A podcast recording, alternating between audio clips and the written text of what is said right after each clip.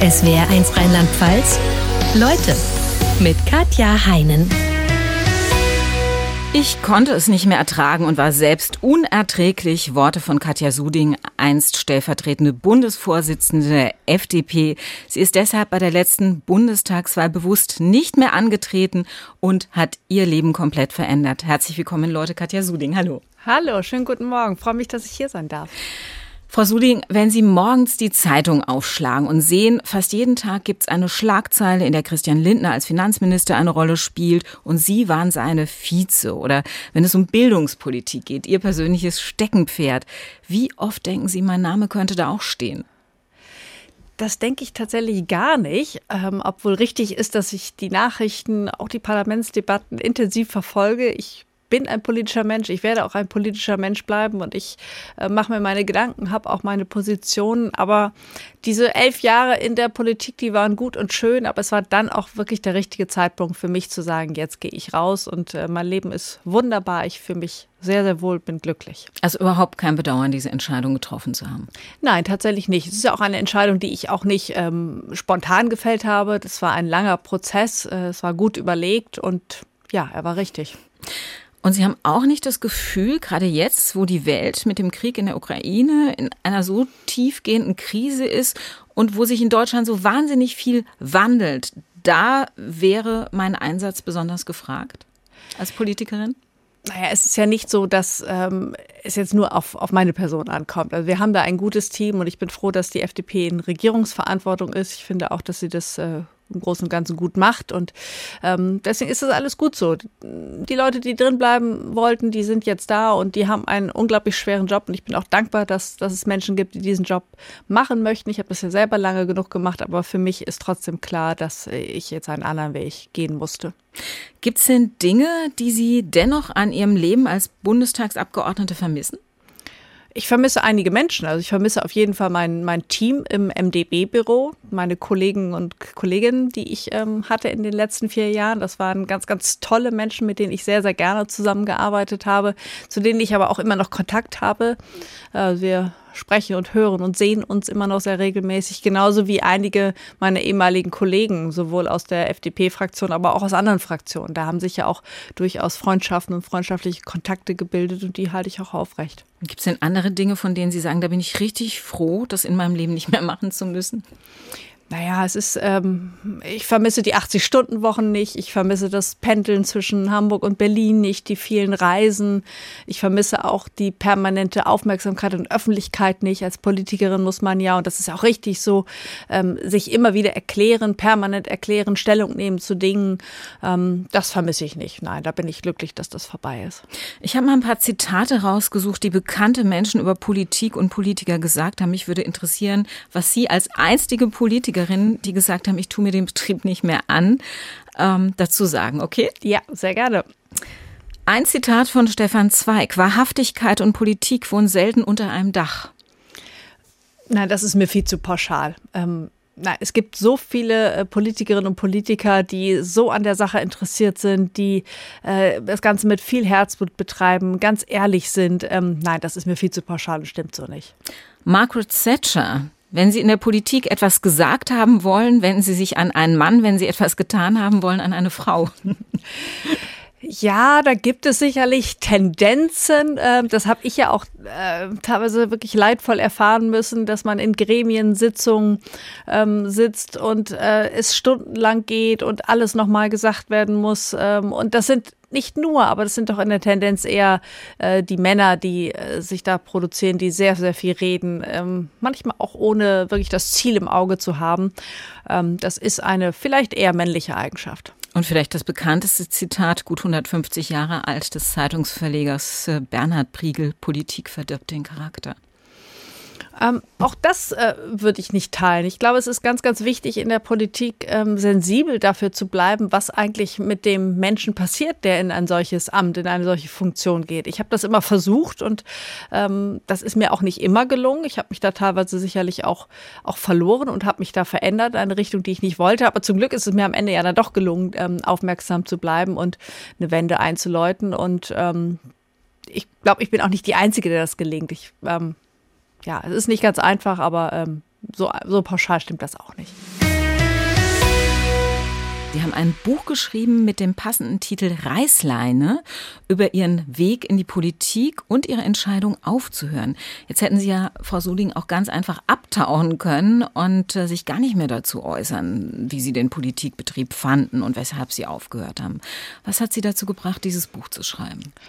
Es sind eigentlich zwei Motive. Ähm, ich bin schon 2018 mal angefangen, so erste Dinge aufzuschreiben. Das war eigentlich mehr Tagebuchschreiben. Da habe ich so einzelne Anekdoten äh, mal in, in, Worte gefasst, habe es dann aber wieder liegen lassen und habe dann ähm, in der schon nachdem ich die Entscheidung getroffen habe, nicht mehr zu kandidieren, das habe ich ja schon ein Jahr vor der Bundestagswahl auch ähm, öffentlich gemacht, ähm, habe ich angefangen, das, das Ganze für mich nochmal zu reflektieren. Und das war ein toller Prozess. Also nochmal zurückzugucken, ähm, sich an Dinge zu erinnern, Zusammenhänge zu erkennen, zu reflektieren, auch mit dem einen oder anderen meinen Frieden zu machen. Das war ein, war ein schöner Prozess. Und das geht sehr gut übers Schreiben. Und das hatten wir wahnsinnig viel Spaß gemacht. Und ich hätte das natürlich auch nur für mich machen können. Ich habe aber gleichzeitig auch festgestellt, und das war auch im Zusammenhang mit äh, meiner äh, Entscheidung rauszugehen, dass äh, das eine unglaubliche Resonanz äh, hervorgerufen hat. Ähm, es gibt also offenbar sehr, sehr viele Menschen, nicht nur in der Politik, auch weit darüber hinaus, ähm, die sich die Frage stellen, ob sie äh, am, an dem Ort, an dem sie sind, noch richtig sind oder ob ähm, sie vielleicht etwas anderes machen äh, sollen. Ähm, die sich fragen, ob sie den Mut haben, die sich fragen, wie, wie finde ich überhaupt raus, was ich will. Also das ist etwas, was ähm, nicht nur mich betroffen hat, sondern viele. Und ähm, für die kann dieses Buch sicherlich auch ein, auch ein Impuls sein, sich mit diesen Fragen nochmal zu beschäftigen und zu gucken, wie es jemand anders gemacht hat. Ich muss sagen, ich habe selten ein Buch gelesen, in dem jemand so offen über die eigenen Schwächen äh, schreibt. Also darüber, ähm, was für Ängste er hatte, äh, obwohl er profimäßig wirkte vor dem Mikrofon oder ähm, was für Eitelkeiten auch dabei haben. Ähm, da Sie ja lang genug in der Politik waren, gehe ich mal davon aus, dass es nicht einfach so aus Ihnen herausgebrochen ist, sondern dass Sie das ganz bewusst so geschrieben haben, Ihre Ängste, Ihre Eitelkeiten, die eigenen Schwächen. Ähm, weshalb haben Sie das gemacht, diese schonungslose Ehrlichkeit? Ehrlich gesagt tut es unglaublich gut, äh, sich einfach mal so zeigen zu dürfen, ähm, wie ich wirklich bin. Ähm, Sie haben ja recht, ich habe ja in den elf Jahren entweder tatsächlich oder vermeintlich immer äh, gedacht, als Politikerin darf ich meine Schwächen gar nicht zeigen. Ich muss das ich muss alles dran setzen, um, um meine Schwächen zu verbergen, weil ich auch überzeugt war, dass jede gezeigte Schwäche gnadenlos ähm, ausgenutzt wird, gegen mich verwendet wird. Also habe ich alles dran setzen, es zu verbergen. Und ähm, jetzt muss ich das nicht mehr. Jetzt habe ich nichts mehr zu befürchten und jetzt kann ich mich zeigen, wie ich bin. Und das, das tut einfach unglaublich gut. Und wenn man etwas schreibt, also so habe ich es jedenfalls gesehen, wenn ich ähm, etwas über die Zeit erzähle, dann entweder wirklich ehrlich oder gar nicht. Sie haben ja gesagt, diesen Schutzpanzer, den Sie sich in der Politik zugelegt haben, der hat auch privat was für Sie bewirkt. Der wurde privat für Sie zum Problem. Inwiefern? Naja, so ein Schutzpanzer, der äh, ist äh, für mich unbedingt notwendig gewesen, um den Job überhaupt machen zu können. Also beispielsweise, um mit den innerparteilichen äh, Querelen, die durchaus auch mal mit echt harten Bandagen ausgetragen werden, um die überhaupt aushalten zu können, um auch das in der Öffentlichkeit stehen ähm, aushalten zu können. Also einen Panzer um sich herum zu haben, um sich dann doch irgendwo zu schützen vor, vor den Blicken. Ähm, der war da gut, aber den konnte ich eben nicht einfach ablegen, wenn ich nach Hause kam, wie, wie ein Mantel, den man auszieht. Der war dann einfach da. Und im Privaten möchte man ja zugänglich sein. Da möchte man ja offen sein, auch für, für Kritik, für Worte, für Ratschläge. Und das ist irgendwann schwer gewesen, das überhaupt noch auszutarieren. Also das, was, was für die politische Katja gut war, war für die private Katja überhaupt nicht. Also gut. Sie haben gemerkt, zum Beispiel das Verhältnis zu meinen Söhnen wird schwieriger ja, das war jetzt nicht unbedingt eine direkte Folge des, des, des Schutzpanzers, aber ähm, der permanente Stress, die ähm, viele Zeit, die man mit dem Job verbracht hat, ähm, die, ja, die, die Probleme, die man auch mit in die Freizeit äh, genommen hat, weil man immer noch weiter auf, auf manchen Dingen herumgedacht hat, das ist natürlich etwas, was ähm, das die Beziehung zum Umfeld belastet. Und das haben meine Kinder natürlich auch gespürt. Und ich habe das immer versucht, äh, von ihnen fernzuhalten, aber es ist mir nicht immer gelungen.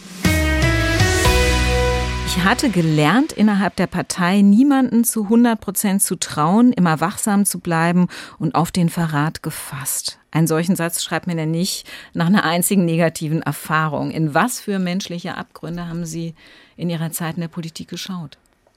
Ja, das waren schon tiefe menschliche Abgründe. Ich war darauf gar nicht vorbereitet, weil in meinem Leben vorher als ähm, Beraterin, da gab es sowas nicht. Ähm, ich will jetzt auch nicht den Eindruck erwecken, als, äh, als jeder, der in so einer Partei sich engagiert, ähm, irgendwo jemand, der, der menschliche Abgründe produziert. Also so ist es nicht. Das sind, die allermeisten sind tolle, nette Leute, die sich engagieren, die, die auch was bewegen wollen. Aber es gab da eben auch Einzelne, die ähm, da echt schräg unterwegs waren. Und das, das hat so ein Klima auch ähm, für mich jedenfalls aus meiner Sicht durchaus vergiftet. Aber ähm, Sie waren ja vorher PR-Beraterin, da waren bestimmt auch nicht alle Leute nett. Ist es denn so ein Unterschied, äh, wenn man dann wirklich als Profi in der Politik unterwegs ist? Äh, dafür musste ich gar nicht als Profi in der Politik unterwegs sein. Ich war die ersten Jahre ja ehrenamtlich unterwegs und ähm, ich habe fast eher festgestellt, dass äh, um ja, wie wenn es um, um relativ wenig ging eigentlich noch so auf der, auf der Landesebene, dass da oft mit härteren Bandagen gekämpft wurde, als später, als es dann um Bundestagsmandate oder sonst was ging. Also das ähm, habe ich schon als schwierig empfunden, so gerade so im ehrenamtlichen Bereich, wo manche vielleicht auch einfach eine Lust hatten an der Auseinandersetzung, die ich äh, so nie teilen konnte. Hm. Haben Sie da mal ein paar Beispiele, wo Sie gesagt haben, das geht für mich menschlich jetzt gar nicht mehr?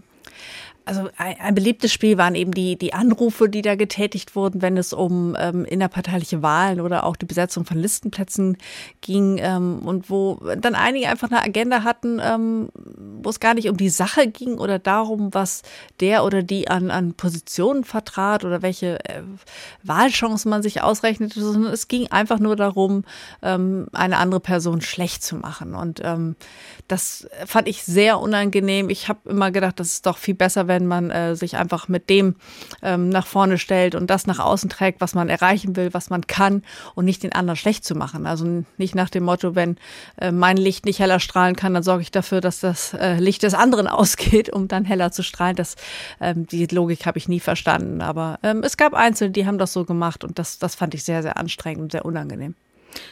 Und Sie haben es ja auch erlebt, dass sich Parteifreunde in Anführungszeichen unfair verhalten haben, eben auch Ihnen gegenüber unfair verhalten haben. Haben Sie da immer mit Schutzpanzer reagiert und so getan, als würde es Ihnen nichts ausmachen? Oder haben Sie da durchaus auch mal gesagt, das finde ich jetzt ganz furchtbar? naja, ich konnte schon feststellen, dass ich das furchtbar finde, aber um es aushalten zu können, brauchte ich den Schutzpanzer. Also es gab da Situationen, da wäre ich ohne Schutzpanzer wahrscheinlich heulend äh, aus dem Raum gelaufen. So, das ist aber nicht das, was ich wollte. Also die Blöße wollte ich mir auch nicht geben und die Schwäche wollte ich auch nicht zeigen. Und deswegen habe ich mir diesen Schutzpanzer zugelegt. Das hat auch wunderbar funktioniert und dann konnte ich das Ganze irgendwie aushalten. Und ähm, das ist ja auch für den Moment gut und, und richtig so, aber hatte eben auch die Nebenwirkung, dass man ähm, sich an Dinge gewöhnte, die eigentlich nichts ist, an das man sich gewöhnen sollte. Und es hatte eben den Nachteil, dass ich das ins Privatleben mitnehme. Hinzu kam, dass es ja eigentlich auch gar nicht mehr viel Privatleben gab. wenn man das schaut, wenn Sie äh, unter der Woche dann äh, in Berlin waren, am Wochenende in Hamburg bei Ihrer Familie, ähm, konnten Sie da überhaupt abschalten? Ja, ich war ja oft am Wochenende dann auch nicht einfach bei meiner Familie, sondern ähm, da stehen ja dann auch Termine an. Dann äh, sind Parteitage, sind ähm, Veranstaltungen, sind Wahlkämpfe. Also die Wochenenden waren ja äh, in der Regel nicht, nicht frei. Da gab es ja immer mehrere Termine, so dass dann nur ein paar Stunden übrig blieben, wenn überhaupt. Und Sie hatten ja Kinder, die auch noch damals relativ klein waren. Ja, als ich begann, waren die ähm, so acht und zehn Jahre sind natürlich inzwischen auch erwachsen. Da kommt wahrscheinlich ähm, dann auch schlechtes Gewissen hinzu, für die Kinder nicht mehr Zeit zu haben. Oder? Ja, also die Kinder waren ja versorgt. Die haben ja auch einen Vater, der sich intensiv gekümmert hat. Also ich wusste, die Kinder, denen geht's gut, die sind versorgt. Ja. Ähm, aber ich habe darunter gelitten, weil ich hätte sehr gerne auch oft mehr Zeit mit meinen Kindern verbracht. Mhm. Ähm, was hat Ihnen denn persönlich am meisten ausgemacht? War es diese wahnsinnig lange Arbeitszeit, die Sie immer hatten, ähm, sodass eben nur wenig Zeit für Privatleben gab? Oder gab es tatsächlich so dieses, äh, ja dieses immer kämpfen zu müssen und äh, also keine Schwäche zeigen zu dürfen? Oder war es äh, ja immer dieses ins Licht der Öffentlichkeit gezerrt zu werden, was Sie am meisten gestört hat? Es ist eigentlich die Kombination aus den Faktoren. Also am besten bin ich sicherlich noch mit den langen Arbeitszeiten klargekommen. Ich habe eine gute Kondition und ich kann lange Arbeitstage auch gut wegstecken. Das habe ich mit der Zeit gelernt. Das äh, war nicht immer angenehm, aber das, das war schon zu ertragen. Das ist okay gewesen. Aber ähm, der Druck, also diese permanente Öffentlichkeit, die, die da war, ähm, immer der Druck, was, was macht der innerparteiliche Gegner, was macht auch der Gegner von außen. Also immer auf der Hut sein zu müssen, das ähm, habe ich als sehr, sehr unangenehm empfunden. Sie haben vorhin gesagt, ich wollte ja nicht heulend aus dem Plenarsaal rennen, ähm, deshalb musste ich mir diesen Schutzpanzer zulegen. Ähm, Sie haben aber schon im Verborgenen manchmal geweint. Ja? Also Sie äh, beschreiben in dem Buch, dass Sie äh, zum Beispiel, als Sie noch FDP-Fraktionsvorsitzende in Hamburg waren, mal einen Heulkrampf auf der Toilette des Rathauses hatten. Sie beschreiben, ähm, dass Sie sich, wenn Sie eine Rede halten sollten, öfters mit dem Gedanken getragen haben, wie sie die Treppe zum Plenarsaal so geschickt herunterfallen könnten, dass sie sich nicht ernsthaft verletzen würden, aber danach äh, einfach die Rede nicht mehr halten müssten. Ähm, ich frage mich schon, wenn man so eine Aversion dagegen hat, in der Öffentlichkeit zu reden, wie Sie es in Ihrem Buch beschreiben, wie kommt man dann überhaupt äh, auf die Idee, in die Politik zu gehen? Naja, ich wusste es ja vorher nicht. Also ich habe vorher keine einzige öffentliche Rede halten müssen und äh, wusste ja gar nicht, wie das für mich sein würde. Und als ich dann in meinen ersten Wahlkampf ging und ich feststellte, dass das nicht so meins ist, habe ich natürlich immer äh, die Hoffnung gehabt, dass man sich dran gewöhnt. Und natürlich habe ich mich auch ein Stück weit dran gewöhnt und es kam Routine dazu. Also da hat sich einiges verändert natürlich in den, in den elf Jahren. Das ist äh, unbestritten der Fall. Aber es ist immer dabei geblieben, dass der schönste Moment der war, war, wenn ich wieder von der Bühne gehen konnte. Ähm, aber äh, man muss es einfach rückblickend auch sehen, dass ich ja auch etwas wollte in der Politik. Also wenn Sie ähm, ein, ein, Ziel haben, wenn Sie ähm, Ideen haben, ähm, der liberalen Sache eine Stimme geben wollen, und das wollte ich ja alles, dann ähm, kann man auch einiges, was da an Nachteilen da ist, dann auch wegstecken. Also dann ähm, war die Waagschale einfach äh, in die andere Richtung gut gefüllt. Und es war in Hamburg eben eine Situation, wo ich uns wieder zurück ins Parlament bringen wollte, wo dann, nachdem wir auch 2013 als aus, der, aus dem Bundestag geflogen sind, wir mit der Hamburg-Wahl 2015 den Wiederaufstieg der FDP in Gang bringen äh, wollten. Also es ging auch immer um etwas. Und ich, ich hatte einfach die Vision von einer liberalen Gesellschaft, die ich, ähm, an deren ähm, Wahrmachung ich mitwirken wollte. Und dafür habe ich dann in Kauf genommen, dass auch Dinge für mich auch ganz schrecklich waren. Sie sind als Quereinsteigerin äh ja, eingestiegen, sind überraschend mit 35 Jahren Spitzenkandidatin der FDP in Hamburg geworden. Die Anfrage hat sie quasi im Urlaub überrumpelt. Ähm, würden Sie im Rückblick sagen, Sie waren vielleicht damals auch ein bisschen naiv, was die politische Realität in den Parteien betrifft, als Sie sich darauf eingelassen haben? Ach, das würde ich nicht sagen. Ich, ich wollte etwas ähm, erreichen und ich hatte auch eine klare Vorstellung davon, äh, dass das klappen würde. Ich wusste zwar nicht genau wie, aber ich, ich hatte dieses Ziel und es hat dann ja auch funktioniert. Wir waren in Hamburg schon zwei Legislaturperioden nicht mehr in der hamburgischen Bürgerschaft, also unserem Landesparlament vertreten, haben es dann aber wieder geschafft 2011. Also es war ja auch durchaus erfolgreich, ähm, was ich da mit meinem Team auf die Beine gestellt habe. Deswegen ähm, hat ja vieles auch funktioniert. Deswegen würde ich nicht sagen, dass ich naiv war, aber ich habe dann auch äh, wirklich ganz schnell gemerkt, was das eigentlich bedeutet und was so eine politische Karriere dann auch mit sich bringt. Sie haben vorhin gesagt, dass Sie sich eigentlich vorgenommen hatten, Ihre Ziele nicht durch Manipulation oder auf Kosten anderer zu erreichen, also Dinge, die Sie bei Parteikollegen gesehen haben, ähm, nicht Mitbewerber schlecht machen wollten. Ähm, haben Sie das durchgehalten? In weiten Teilen ja, aber ich habe auch selbst mit sehr, sehr harten Bandagen gekämpft. Also als es um die äh, Wahl 2015 in Hamburg und die Aufstellung der, der äh, entsprechenden Liste dafür im Jahr davor ging, ähm, da habe ich schon wirklich auch ähm, meine gesamten Ellenbogen, meine gesamte Autorität eingesetzt, um zwei Kandidaten, die für die Liste antreten wollten, um die zu verhindern. Ich wusste, mit den beiden würde ich nicht in einer Fraktion arbeiten können. Das hatte ich in den Jahren davor erfahren, dass das nicht funktionierte und den Preis hätte ich auch nicht gezahlt. Das war für mich zu schrecklich, zu unangenehm. Also habe ich alles dran gesetzt, dass die beiden ähm, nicht kandidieren. Ähm, nicht kandidiert haben. Und das hat am Ende auch funktioniert. Das war für äh, unsere ähm, Politik, die wir gemacht haben und für den Frieden in der Partei, im Landesverband sehr, sehr gut. Aber für, ich, für mich als Mensch war es schrecklich. Also zu solchen drastischen Maßnahmen greifen zu müssen, das hat sich äh, für mich überhaupt nicht gut angefühlt.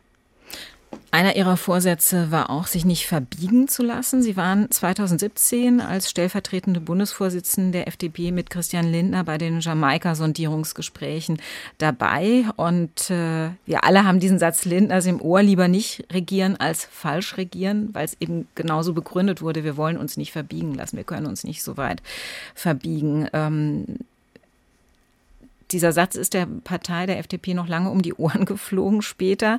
Jetzt mit Abstand, äh, den sie zu ihrer Zeit als Politikerin und der Situation von damals haben. Ähm, was ist schiefgelaufen?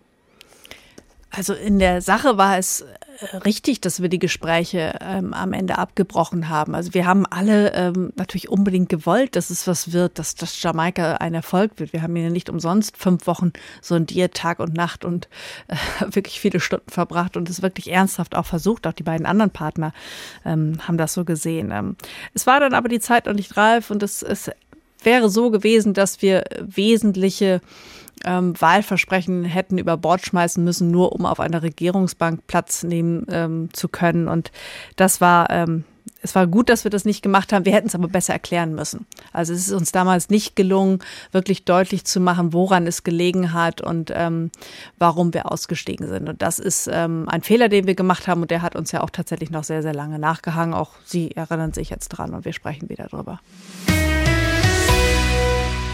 Frau Suding, lassen Sie uns mal darüber reden, was Sie speziell als Frau in der Politik erlebt haben. Sie haben in der FDP eine rasante Karriere hingelegt, von Ihrem Quereinstieg 2011 bis zur Bundestagsabgeordneten und stellvertretenden Bundesvorsitzenden. 2014 titelte dann die Zeit über Sie Westerwelles Next Topmodel. Was haben Sie gedacht, als Sie das gelesen haben? Ja, das fand ich natürlich etwas seltsam. Ähm, da will man Politik machen, setzt sich für Dinge ein und wird dann einfach mal so auf, auf Äußerlichkeiten reduziert. Das würde ähm, einem Mann nicht passieren wahrscheinlich, ne? Wie bitte? Es würde einem Mann nicht passieren. Ja, gut, also man stellt ja schon fest, dass äh, auch ein Christian Lindner oder ein Robert Habeck immer mehr damit äh, auch zu tun haben, dass man ähm, bei Ihnen äh, auf die Äußerlichkeiten geht. Aber ähm, ja, es war ein zweischneidiges Schwert und so muss man das auch ganz ehrlich sagen. Auf der einen Seite ähm, hat es uns Aufmerksamkeit gebracht, mir Aufmerksamkeit gebracht, die wir auch ganz, ganz dringend brauchten in der Situation, in der wir damals waren. Das sah nicht gut aus äh, in unserem Wahlkampf. Wir waren in den Umfragen noch weit weg von der 5-Prozent-Hürde und da äh, brauchen Sie vor allen Dingen eins und das ist Aufmerksamkeit. Und die, die bekam ich ähm, durch, durch solche Schlagzeilen. Die haben Sie vor allen Dingen gekriegt, glaube ich, als die Tagesschau damals in einer langsamen Kamerafahrt über ihre Beine glitt. Ja, das ist ja nur etwas, was ich gar nicht planen konnte. Ähm, ich saß da ja einfach nur und ähm, sah dann abends die Bilder in der Tagesschau und dachte so, hm, das ist ja irgendwie äh, eine seltsame Einstellung. Und äh, so richtig ist der Stein dann ins Rollen gekommen, als sich der damalige Chefredakteur der, der Tagesschau äh, im Blog entschuldigte.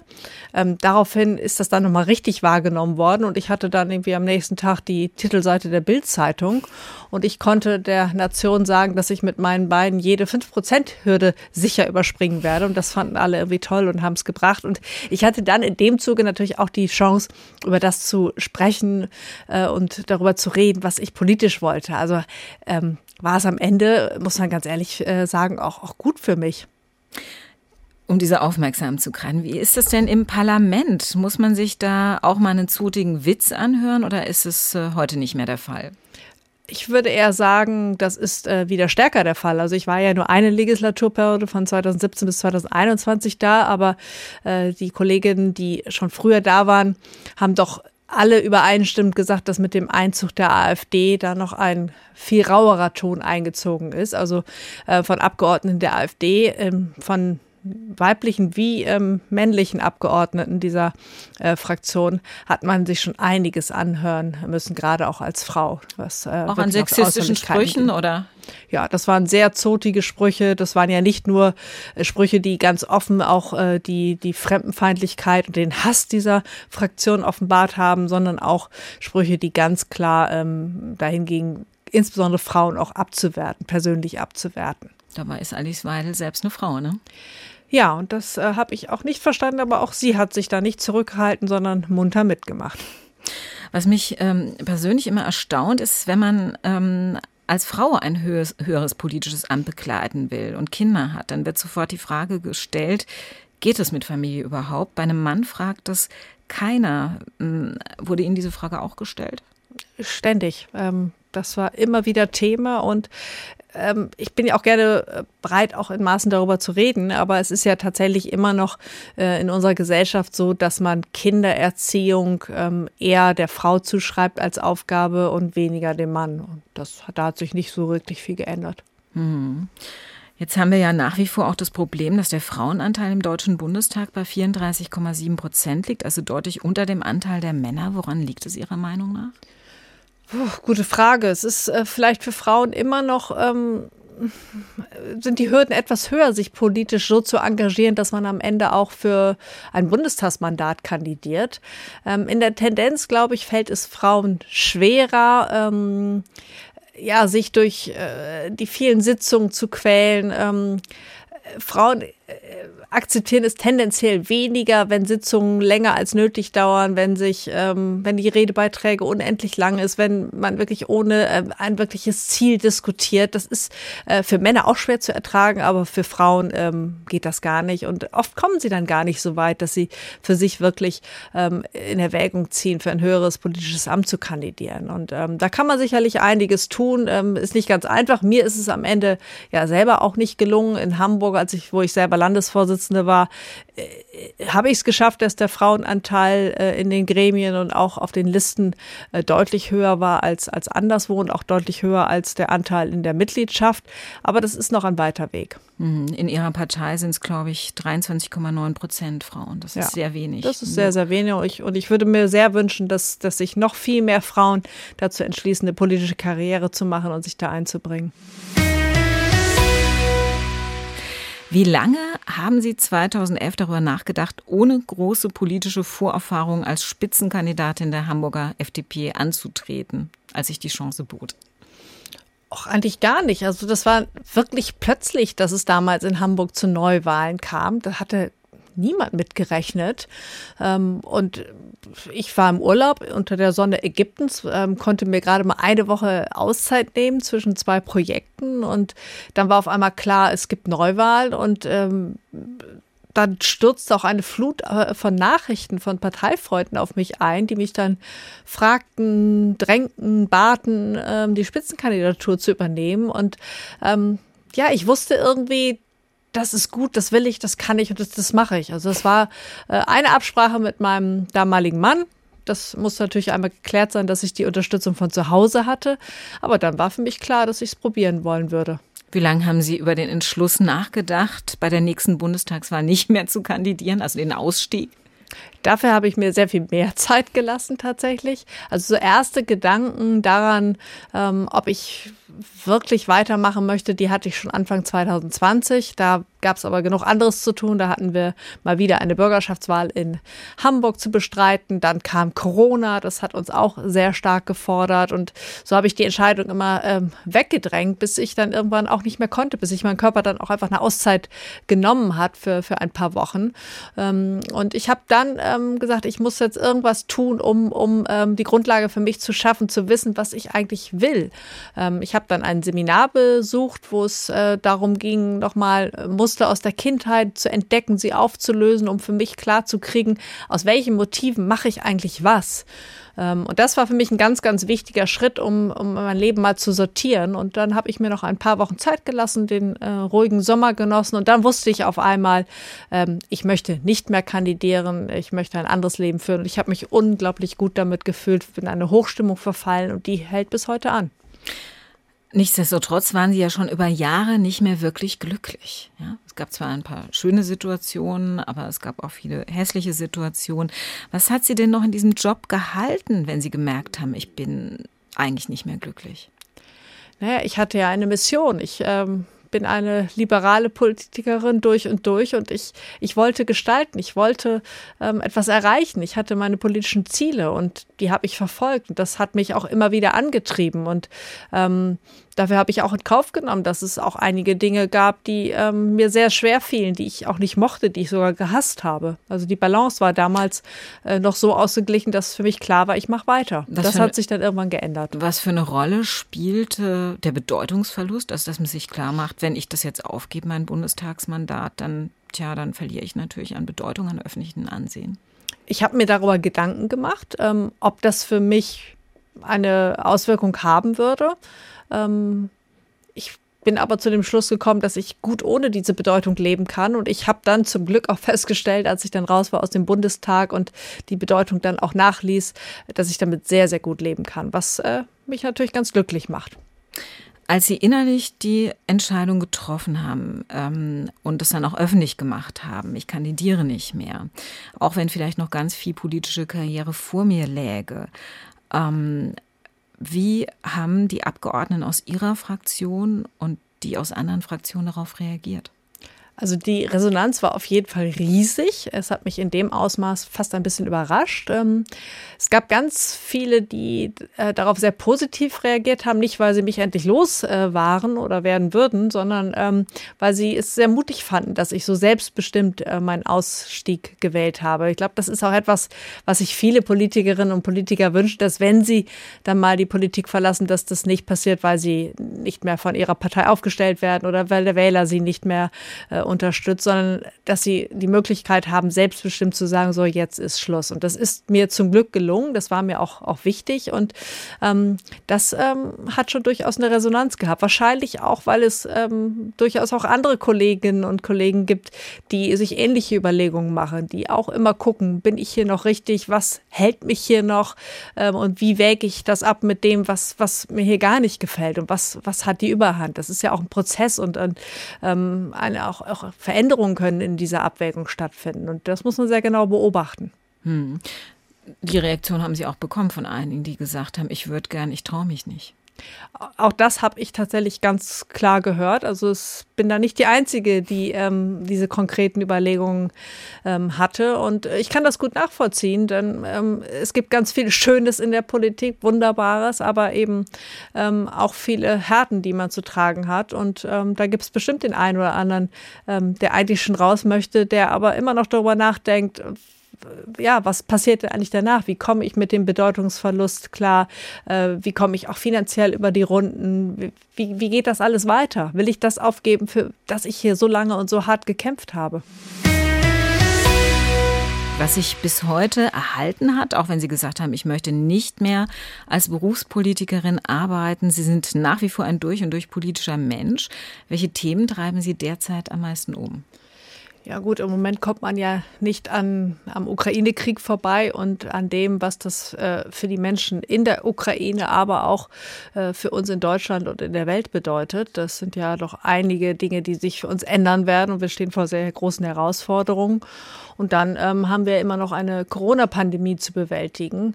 Ähm, auch da sind wir noch nicht ganz durch. Und da gilt mein Blick nach wie vor auch darauf zu gucken, äh, wie können wir die Einschränkungen so gering wie möglich halten und auch die äh, schweren Nebenwirkungen der Einschränkungen, die ja vor allen Dingen auch Kinder und Familien hart getroffen haben, wie wir die möglichst gering halten können und möglichst schnell aufheben können.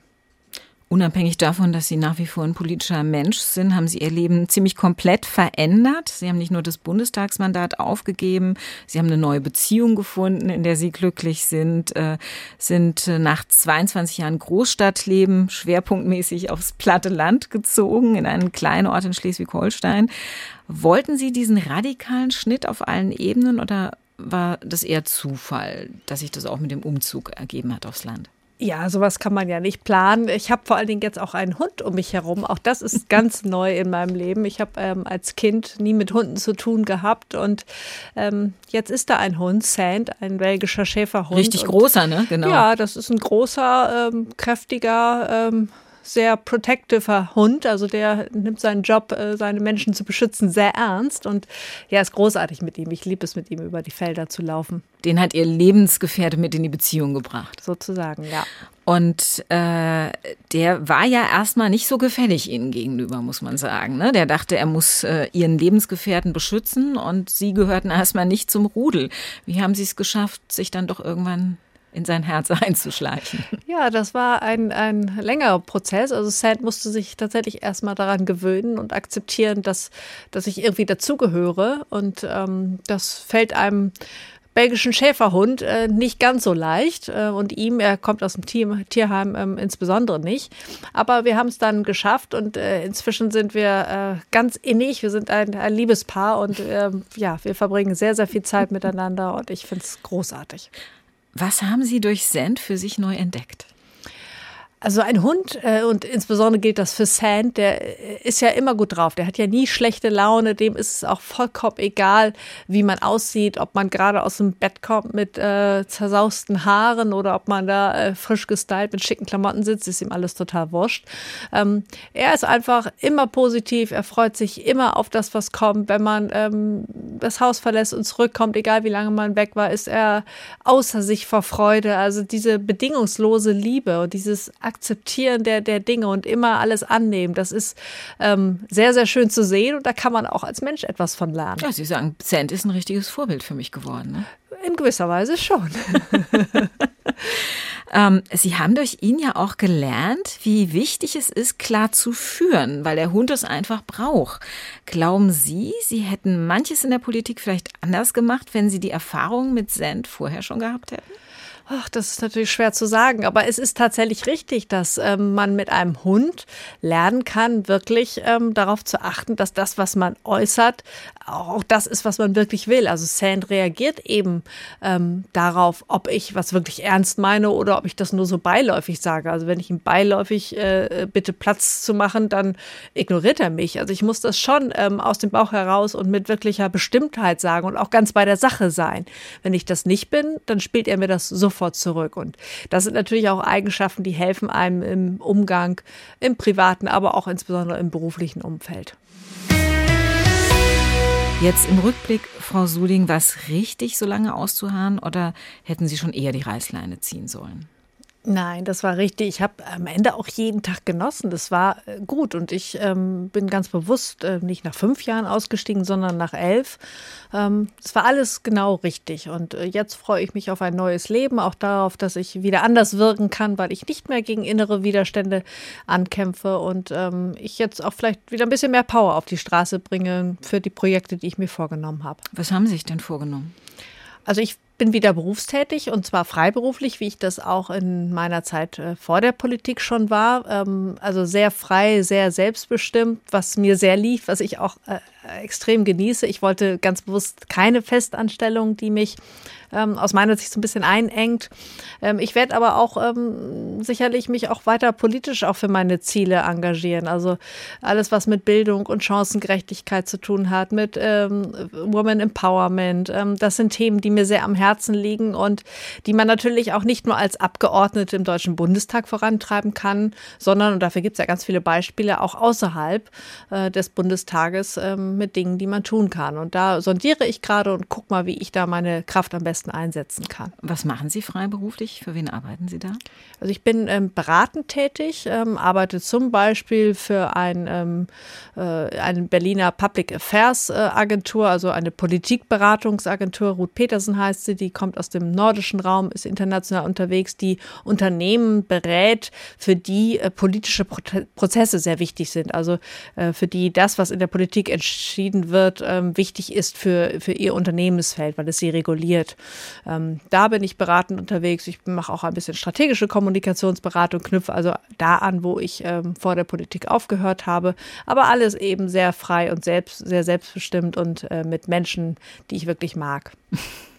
Schön, wenn man sich das aussuchen kann. Als Sie aufgehört haben, wussten Sie ja noch nicht, ob irgendwas beruflich auf Sie zukommt. Hat Ihnen das keine Angst gemacht oder hatten Sie so viel Geld, dass Sie gesagt haben, ist für mich kein Problem? Nee, das hat mir tatsächlich Angst gemacht, weil ich äh, wusste, dass ich ähm, nach der Politik natürlich wieder arbeiten muss, um mich zu finanzieren. Ich bin nicht vermögend und ähm, deswegen hat mir das am Anfang durchaus Sorgen gemacht, ob es mir gelingen wird, irgendwo anzuknüpfen. Und ich habe es dann aber geschafft, die, diese Ängste beiseite zu legen und habe dann ähm, bin eine ganz andere Strategie gefahren und habe dann einfach sämtliche Widerstände, die ich in mir gespürt habe, also Angst äh, und Zaudern, ähm, einfach beiseite geschoben und habe mich da einfach geöffnet den Dingen, die da äh, kamen. Also einfach geguckt, was kommt auf mich zu und die schönsten Dinge kamen auch. Und das ist eine, eine Feststellung, die ich gemacht habe, einfach auch mal loszulassen und die schönen Dinge zuzulassen, äh, die einem im Leben passieren. Und ich glaube, jeder kennt das so ein bisschen, dass man vieles, gerade vielleicht die schönsten Dinge im Leben gar nicht planen kann. Die, die kommen einfach ins Leben, wenn man sie vielleicht am wenigsten erwartet. Und das einfach zuzulassen, ähm, das habe ich gelernt und für mich klappt das wunderbar. Ich habe gelesen, wenn Sie zwischendurch mal etwas Zeit haben, dann gehen Sie nicht nur mit Ihrem Hund Send nach draußen. Ähm, Sie haben auch angefangen, Motorrad zu fahren und Sie malen auch ganz gerne. Auch etwas, was während Ihrer aktiven politischen Tätigkeit einfach zeitig unmöglich gewesen wäre. Was für eine Art von Bildern malen Sie? Ach, alles Mögliche. Ich bin da wirklich kein Picasso, sondern ich male das, worauf ich Lust habe. Ich male Dinge, die ich ähm, manchmal vor meinem geistigen Auge sehe, die ich unbedingt ähm, zu Papier bringen möchte. Also manchmal mache ich auch einfach Studien mit ein bisschen Farbe. Also das ähm, ist einfach für mich eine schöne Beschäftigung, weil man ähm, schon nach kurzer Zeit sieht, was man, was man erreicht hat. Also da ist dann wirklich ein Ergebnis und das ist äh, eine sehr, sehr schöne Sache. Frau Suding, bei uns bekommen die Gäste am Ende der Sendung immer ein kleines Dankeschön dafür, dass sie Zeit für Leute hatten. Ähm, es gibt äh, einen großen expressionistischen Maler, dessen Liebesgeschichte mit seiner Frau Ada mit einem Hund begann, der seine Frau Ada immer auf Spaziergänge begleitet hat, nämlich Emil Nolde. Und Emil Nolde hat dann auch eine ganz große Leidenschaft für Hunde entwickelt und sie natürlich auch auf Leinwand verewigt. Und seine schönsten Hundeporträts, die finden Sie in diesem Buch. Oh, wie schön, toll, das ich für Sie habe. Ganz herzlichen Dank, dass Sie hier waren und Ihnen alles Gute. Ja, danke. Schön, dass ich hier sein durfte. Vielen, vielen Dank. SWR1 Rheinland-Pfalz. Leute, jede Woche neu. Auf swr1.de, in der SWR1 App und überall, wo es Podcasts gibt.